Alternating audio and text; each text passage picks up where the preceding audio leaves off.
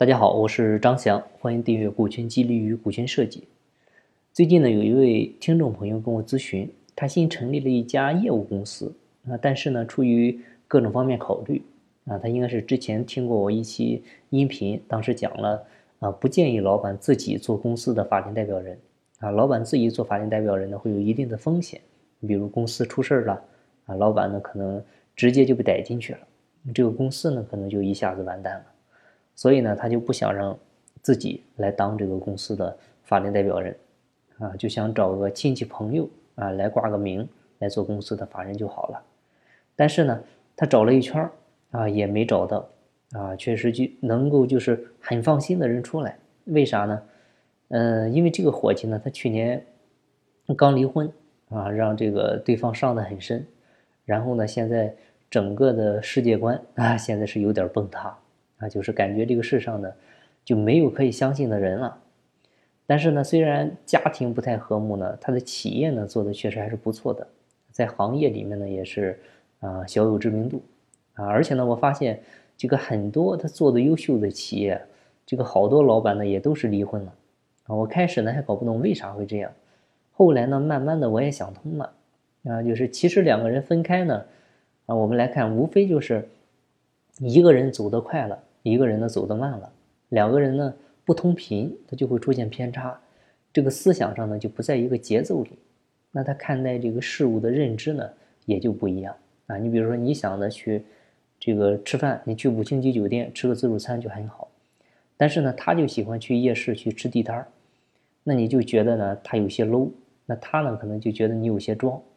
所以呢很多时候呢两个人分开呢都是因为不同频，然后呢。越看对方越不顺眼，然后经营企业，这个像这个合伙人出现矛盾，最后分开的，基本上呢也是这个原因的居多啊。你说这个因为性格不合分开的能有多少啊？你看，如果是真正的性格不合的话，那最开始他俩人也不可能在一起合作，对吧？他无非都是借口。那一个人想往前走，你比如说我们做企业的时候啊。基于战略考虑，一个人想往前走啊，想走的激进一点；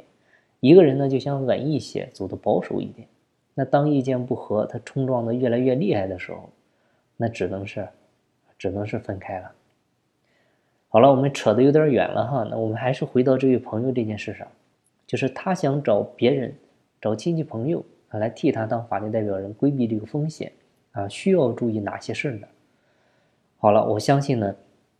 咱们很多企业呢，基本上也都有这种情况啊，就是老板呢自己不做法定代表人啊，比如说找司机做你的法定代表人的也有很多啊。这时候呢，一定要注意，第一点就是公司的公章还有法人章啊，这些东西呢，全部要由公司来统一管理啊，而不是由法定代表人个人来管理。说白了呢，就是这些章呢，要由你老板自己来管理。啊，如果说要用这些章的时候，需要经过你的同意才行，千万不要把章呢都放在他那儿。啊，你要知道，他这个法定代表人的身份啊，您再加上他自己拿着法人章，再加上公章的话，啊，他可以无恶不作。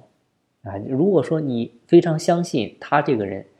那他背后的他那些亲戚朋友呢，他背后的那些人呢，所以是有这个风险的。所以他就可以彻底的对外代表公司了，那是不行的，那样的话风险很大。第二点呢，就是公司章程里呢，我们需要明确规定，就是公司委托授权啊，法定代表人范围内的事情，你可以代表公司，否则不允许代表公司。啊，就是把他作为法定代表人可以负责的哪些事儿给他定清楚，啊，不要让他的职责还有权利啊搞得很大，搞得很模糊，这个呢一定要界定清楚。说白了呢，就是认清自己身份，啊，别越界。